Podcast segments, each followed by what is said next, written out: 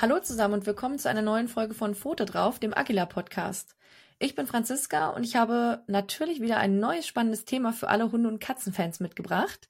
Ich spreche heute nämlich mit meiner Kollegin und Tierärztin Melanie Müller über Schmerzen bei Hunden und Katzen und vor allem da natürlich darüber, wie man diese erkennt und behandelt. Melanie, danke, dass du heute wieder dabei bist, mit wahrscheinlich ebenfalls wieder vielen wertvollen Infos im Gepäck. Na, das hoffe ich doch. Hallo, ich freue mich, dass ich wieder dabei sein darf.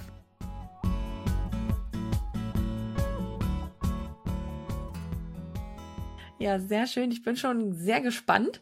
Und zum Einstieg erst einmal die Frage, welche Schmerzen kommen denn bei Hund und Katze am häufigsten vor? Also da würde ich einmal so ein bisschen unterscheiden, welche Schmerzen ist ja ein sehr, eine sehr breit gefächerte Frage. Hm, ich fange mal an, mich auf die Lokalisation von Schmerzen ein bisschen zu konzentrieren. Also in welcher Körperregion kommen Schmerzen besonders häufig vor bei Hunden und Katzen. Und ich würde da jetzt erstmal so aus meiner Erfahrung sprechen. Das, was ich am häufigsten in der Praxis beobachtet habe, waren, würde ich sagen, Schmerzen des Bewegungsapparats, also Lahmheiten aller Art und äh, oder eben auch in der Wirbelsäule Rückenschmerzen. Aber was auch sehr häufig vorkommt und was ich auch äh, aus eigener Erfahrung bei meinen eigenen Vierbeinern kenne, gerade bei meiner Katze, die war ja etwas älter und die hatte häufiger mal Zahnschmerzen, also auch ein Schmerz, der relativ häufig vorkommt, weil wir ja doch leider nicht immer unsere Zähne, äh, die Zähne unserer Vierbeiner so ausgiebig putzen oder die ja auch öfter gerne mal auf Sachen rumkauen, auf denen sie gar nicht so rumkauen sollen. Da kann es schon mal sein, dass da eben auch Zahnschmerzen vorkommen. Und natürlich Bauchschmerzen ist auch etwas, was ich schon relativ häufig einfach gesehen habe. Ne? Mm.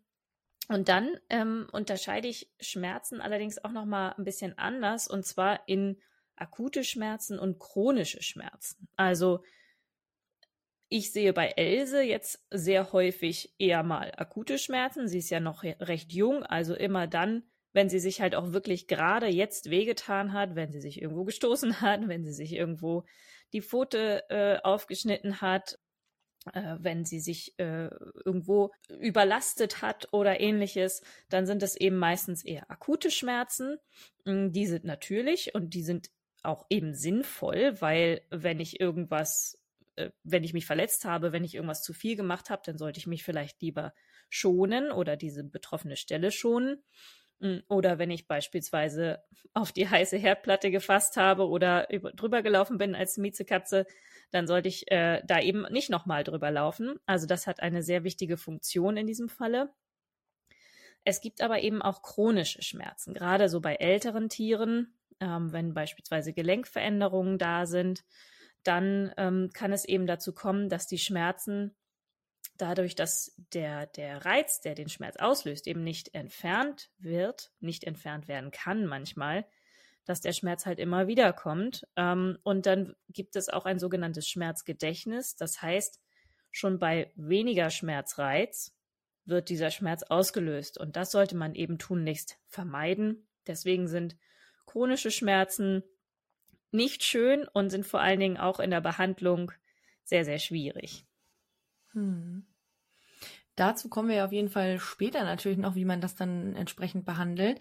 Aber jetzt erstmal die Frage, wie erkenne ich denn, ob mein Vierbeiner Schmerzen hat oder eben welche Schmerzen erkenne ich vielleicht nicht, weil ich glaube, das ist manchmal nicht ganz so einfach. Ja, genau. Ich habe mir zum Beispiel mal die Frage gestellt, können Hunde eigentlich Kopfschmerzen haben oder Katzen oder haben die manchmal Kopfschmerzen? Und ja, sicherlich, wenn die sich den Kopf stoßen oder äh, wenn sie irgendwo eine Entzündung ähm, haben im Kopfbereich, dann haben die sicherlich auch Kopfschmerzen. Aber ob sie jetzt so Spannungskopfschmerzen oder Migräne haben, hm, keine Ahnung. Sagen die mir ja nicht, ne, wo es jetzt gerade weh tut. Weil es tatsächlich sehr, sehr schwierig ist, Schmerzen bei Hunden und Katzen zu erkennen. Und auch da ähm, hilft, hilft uns natürlich sozusagen die Lokalisation, also je nachdem, wo eben der, der Auslöser für den Schmerz sitzt, da ist eben auch das Anzeichen für den Schmerz. Ähm, beispielsweise, wenn der Vierbeiner eben nicht mehr so gerne fressen mag oder plötzlich nur noch so auf einer Seite kaut. Oder wie meine Katze zum Beispiel, die mochte nicht mehr so gerne Feuchtfutter fressen, weil dadurch eben das Zahnfleisch immer so gebrannt hat, wenn das so ein bisschen offen äh, und entzündet war. Die hat dann lieber Trockenfutter gegessen, dann könnte man sich denken, ja, aber muss man doch kauen. Ja, nö, hat sie halt nicht. Hat sie halt den Mund genommen, hat sie runtergeschluckt. Genau, wenn natürlich die Beine wehtun, dann kommt es zu Lahmheiten. Das Gangbild kann verändert sein. Das kann auch bei Rückenschmerzen verändert sein. Ich weiß nicht, bei, bei Sula ist es ja manchmal, dass sie so dann die Zehen schleift zum Beispiel. Bei Else ist es jetzt manchmal, dass sie eben durch die Rückenschmerzen nicht mehr so gerne aufs Sofa springen mag, nicht mehr so gerne ins Auto springen mag. Bauchschmerzen machen auch sehr spezifische Anzeichen, wenn sie sehr stark sind. Beispielsweise Hunde gehen dann in so eine Art Gebetshaltung, also dass sie vorne den Vorderkörper runterbeugen, damit eben der Hinterkörper, also der Bauch, entlastet wird, dass da eben äh, nichts mehr von vorne drauf drückt. Mhm. Katzen sind dann eher aufgekrümmt, wenn oder gekrümmt, wenn sie wenn sie Bauchschmerzen haben. Also das ist tatsächlich auch von Tierart zu Tierart manchmal unterschiedlich. So, das sind so die offensichtlichen Anzeichen. Aber gerade Katzen, aber auch Vierbeiner allgemein sind manchmal ganz schön hart im Nehmen und zeigen eben die Schmerzen wirklich nicht so doll. Also manche haben nur sehr, sehr subtile Veränderungen im Verhalten. Hm, sie ziehen sich eher zurück, sie mögen nicht mehr so gerne fressen, sie lecken vielleicht eine Stelle immer mehr. Also beispielsweise Katzen, die irgendwie Schmerzen im Bauch haben und Blasenentzündung oder ähnliches, dass die sich einfach den Bauch mehr lecken und man denkt, ja gut, jetzt putzt die sich halt ein bisschen mehr, aber nee, da kann dann auch was anderes hinterstecken. Manche werden rastlos, manche werden sogar aggressiv, mögen sich nicht mehr anfassen lassen. Also auch ähm, solche Emotionen sozusagen können dann auch darauf hindeuten, dass Schmerzen da sind. Und natürlich so Sachen wie, ich mag nicht mehr aufstehen und was ich eben gesagt hatte, bestimmte Bewegungsabläufe mag ich nicht mehr so gerne.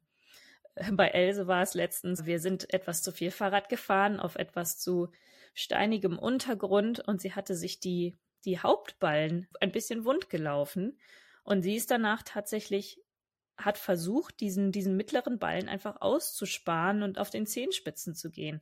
Es war ähm, ja natürlich nicht so schön, tat mir dann auch sehr leid im Nachhinein. Aber tatsächlich der die Art äh, des Ganges kann halt wirklich schon ein guter Indikator sein, wo es einfach gerade mhm. weh tut. Also insgesamt ähm, kristallisiert sich ja schon raus, dass man sein Tier einfach sehr gut im Blick haben sollte.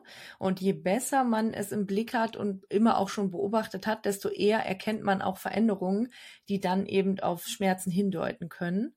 Ähm, da ist natürlich auch die Frage, die Anschlussfrage, kann ich denn als Tierbesitzerin und Besitzer selbst direkt etwas gegen Schmerzen tun, beziehungsweise ist es auch okay, wenn ich dann sowas erstmal beobachte, ähm, weil ich ja, also dann, ich sehe irgendwie, die putzt sich da ein bisschen mehr, muss ich dann sofort in die Tierarztpraxis oder beobachte ich das erstmal oder wie muss ich vorgehen und was kann ich sonst vielleicht auch schon zu Hause tun? Ich finde es immer ganz wichtig, dass man das Gesamtbild betrachtet. Ähm, jetzt bei dem Beispiel mit der Katze würde ich mir natürlich anschauen, wie oft geht sie äh, auf Toilette, frisst sie gut, trinkt sie so gut, zeigt sie sonst irgendeine Veränderung, ist irgendwas vorgefallen, was zum Beispiel vermehrt Stress auslösen konnte, was ja eine ähm, mögliche Ursache für Probleme mit, äh, mit dem Harnapparat bei Katzen auch ist.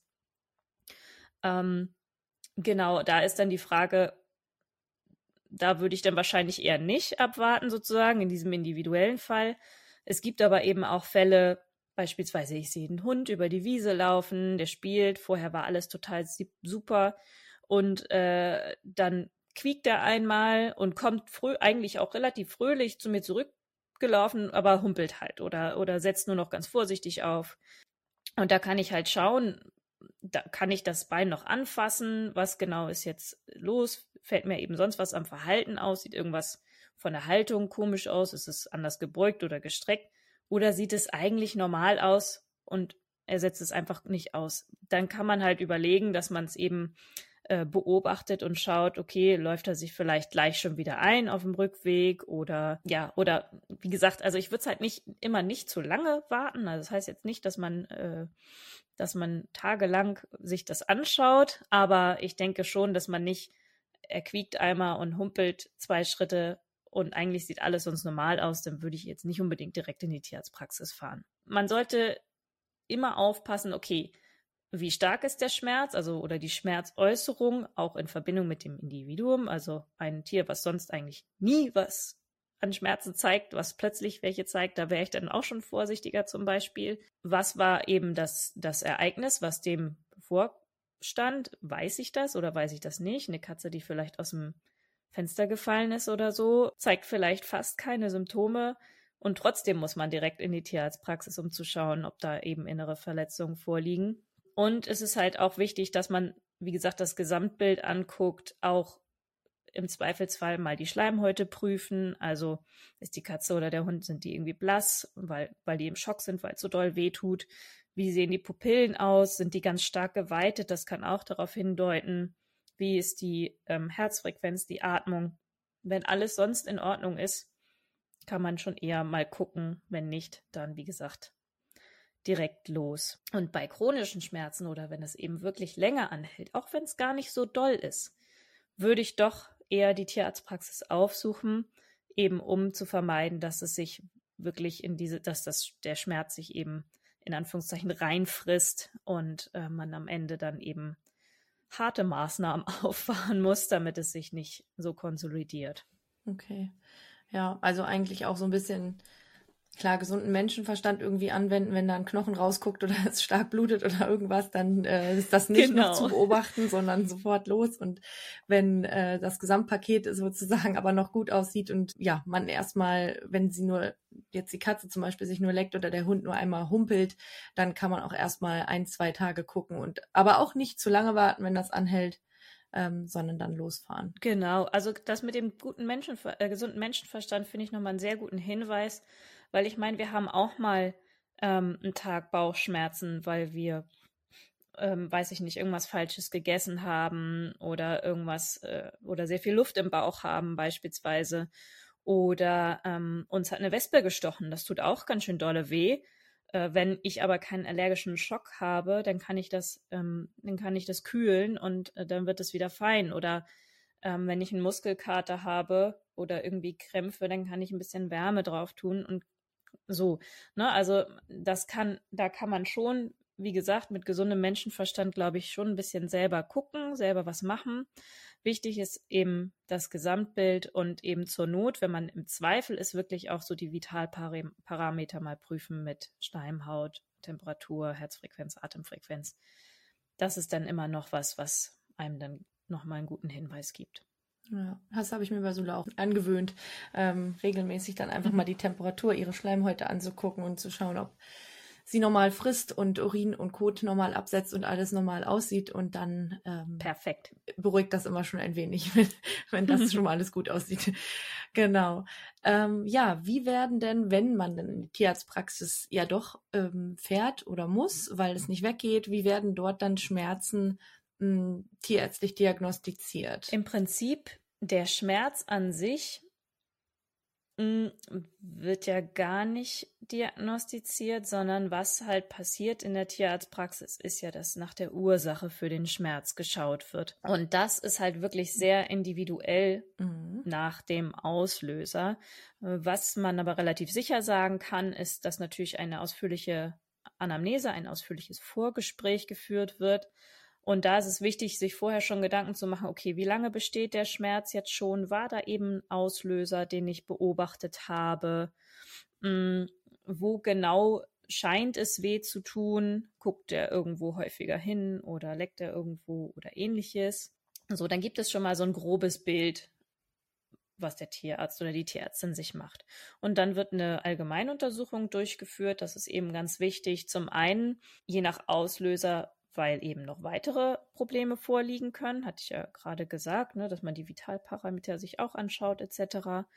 Ähm, und dieser Satz, ich glaube, den habe ich hier auch schon mal gesagt, der wurde mir halt sehr eingetrichtert. Äh, jedes Tier hat ein Anrecht auf mehrere Erkrankungen.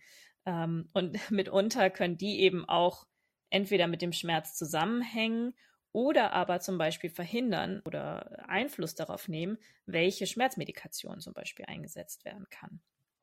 Genau, und dann kommt es vor allen Dingen eben bei, bei orthopädischen Problemen oder neurologischen Problemen eben zu einer speziellen Untersuchung, dass eben geschaut wird, okay, ähm, wie läuft das Tier? Äh, ich taste die Beine und die Pfoten und die Gelenke und die Knochen und die Muskulatur. Ich taste alles einmal ab ähm, und finde da möglichst eben den genauen Sitz des Schmerzes heraus. Genauso natürlich bei Bauchschmerzen, wenn das Tier es zulässt, dass man den Bauch wirklich tief durchtastet, nicht nur guckt, oh, ist er angespannt, sondern dass man wirklich guckt, okay, in welchem Bereich des Bauches scheint es dann irgendwie weh zu tun.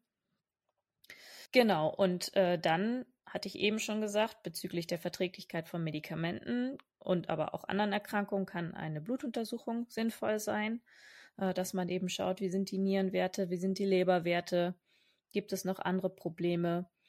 Und ähm, ja, gerade immer, wenn man nach einem Auslöser sucht für irgendwas, ist Bildgebung halt auch wichtig. Also entweder, wenn es Weichteilgewebe sind, also Bauch zum Beispiel, dann Ultraschall wenn es Knochen sind, dann Röntgen und alles, was so Gelenke und so weiter betrifft. Da kann es dann auch mal ein CT werden oder ähm, ja, bei, bei der Wirbelsäule und beim Gehirn dann auch ein MRT. Also da äh, ja, gibt es ja viele Möglichkeiten, aber auch wenn die Tierarztkosten dadurch natürlich je nach Problem in die Höhe schießen können, es lohnt sich eben, um rechtzeitig den Schmerz zu lokalisieren oder den Auslöser zu lokalisieren und eben eben zu beseitigen, bevor es schlimmer wird. Ja, und bevor es dann ja am Ende irgendwie chronisch schlimmstenfalls auch wird. Ja, welche, wenn man diesen Schmerz gefunden hat oder die Ursache gefunden hat, welche Behandlungsmethoden gibt es dann ähm, für die unterschiedlichen Schmerzarten? Genau, ich hatte es ja eben schon kurz angesprochen am, äh, am besten ist es halt, wenn man die Ursache beseitigen kann. Das ist ja irgendwie klar. Der Zahn muss raus, die Wunde muss genäht werden, der Knochen muss zusammengeflickt werden oder äh, die Entzündung beseitigt. Aber erstens geht das ja meistens nicht äh, von heute auf morgen. Und zweitens ist es ja auch manchmal so, dass eben durch diese Behandlung ja trotzdem weiterhin Schmerzen entstehen. Das heißt, symptomatisch den Schmerz selbst behandeln muss man dann auch trotzdem noch. Und da gibt es eben verschiedene Medikamente, hm, die je nach Schmerzart, aber auch ähm, je nach, sag ich mal, Lokalisation auch interessant sind, äh, weil einige wirken beispielsweise besser bei Bauchschmerzen, andere wirken besser bei Gelenkschmerzen, einige wirken ähm, explizit gegen sozusagen Nervenschmerzen, also auch gerade so gegen diese Sensibilisierung. Und es gibt sogar mittlerweile eine Immuntherapie quasi, ähm, wo Antikörper gegen verschiedene Wachstumsfaktoren für Nerven, das klingt jetzt alles sehr kompliziert, äh, injiziert werden. Das ist halt vor allen Dingen bei chronischen Schmerzen interessant, weil einfach verhindert werden soll, dass die Nerven, die quasi den Schmerz weiterleiten oder aufnehmen, äh, den Reiz, dass die eben ja weiter wachsen können. Also da wird eben dagegen gesteuert und das ist halt gerade so bei diesen chronischen Schmerzpatienten dann ähm, auch interessant. Was auch noch dazu gehört, also es sind eben nicht nur Medikamente, gerade bei chronischen Schmerzen ist das ein, ja, so richtig ein Puzzle äh, mit vielen Teilen. Und nur wenn man alles zusammensetzt, dann schafft man es eben den Patienten möglichst schmerzfrei äh, oder schmerzarm zu halten. Und dazu gehört eben zum Beispiel auch Physiotherapie.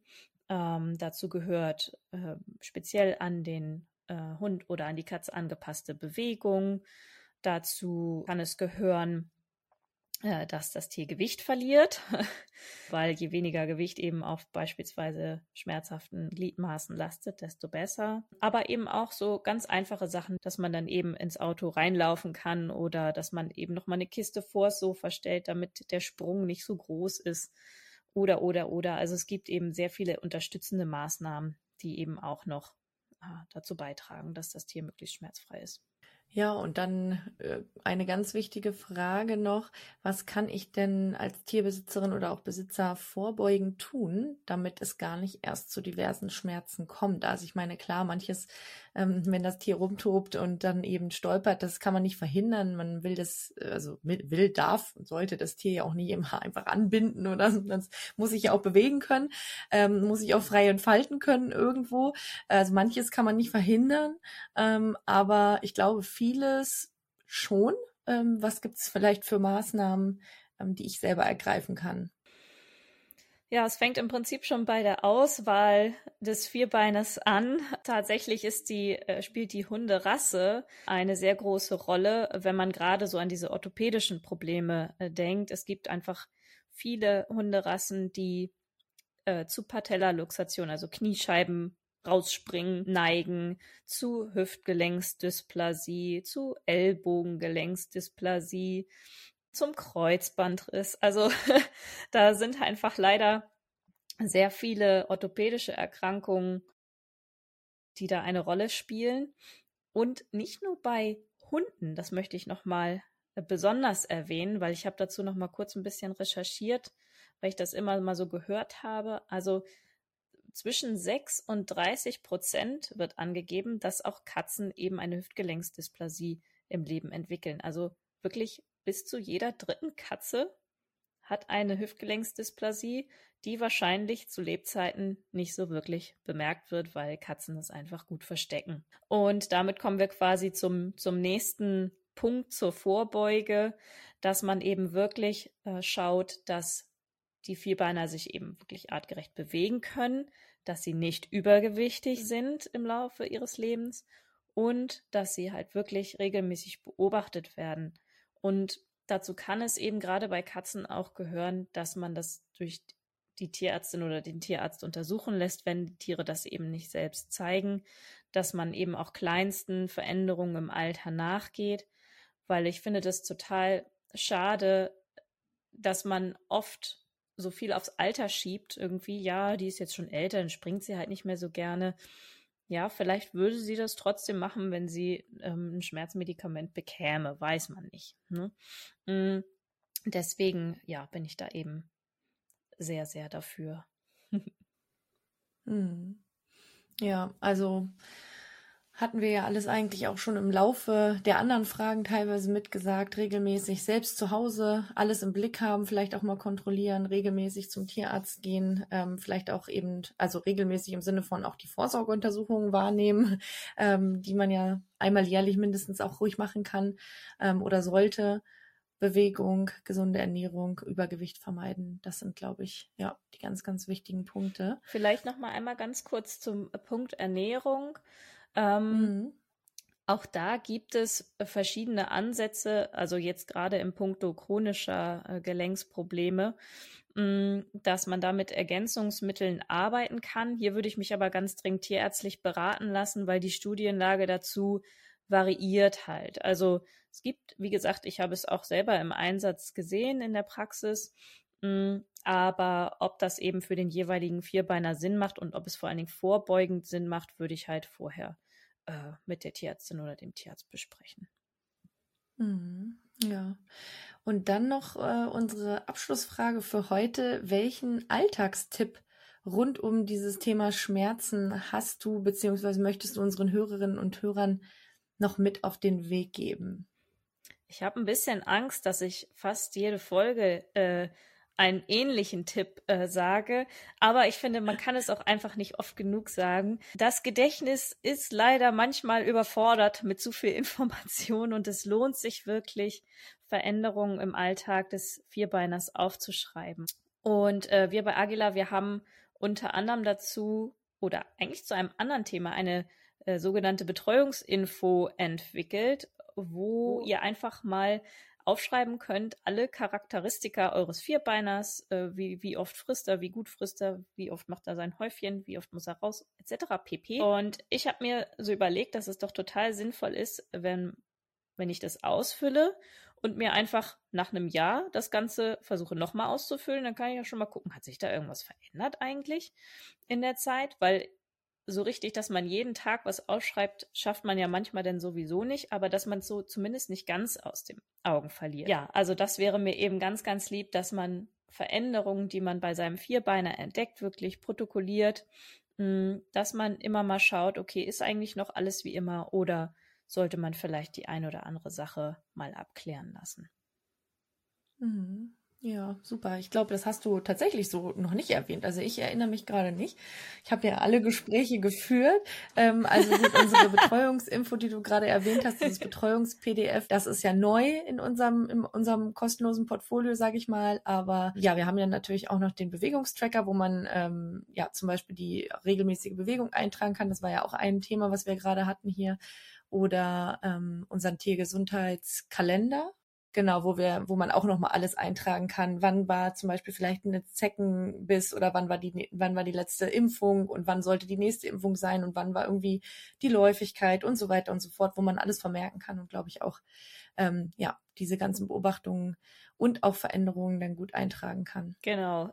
Auf jeden Fall vielen, vielen Dank, äh, Melanie, für die vielen, ja, wichtigen Infos und Tipps wieder. Schön, dass du dabei warst. Ja, sehr gerne. Ich hoffe, ich konnte mit meinen Tipps weiterhelfen.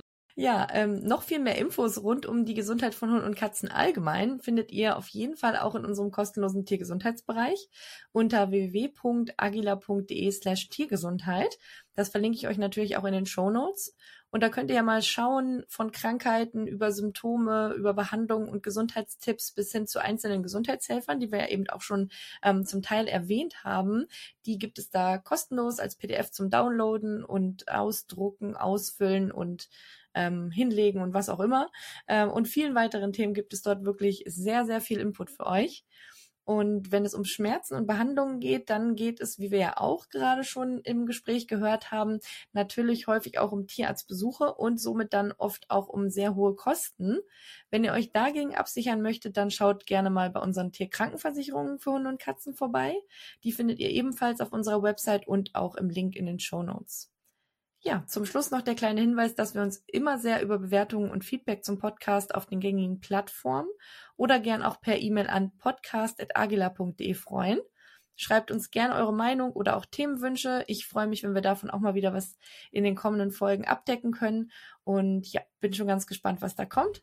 Bleibt gesund und schaltet gern zur nächsten Folge am 29. Juni wieder ein. Tschüss. Ciao.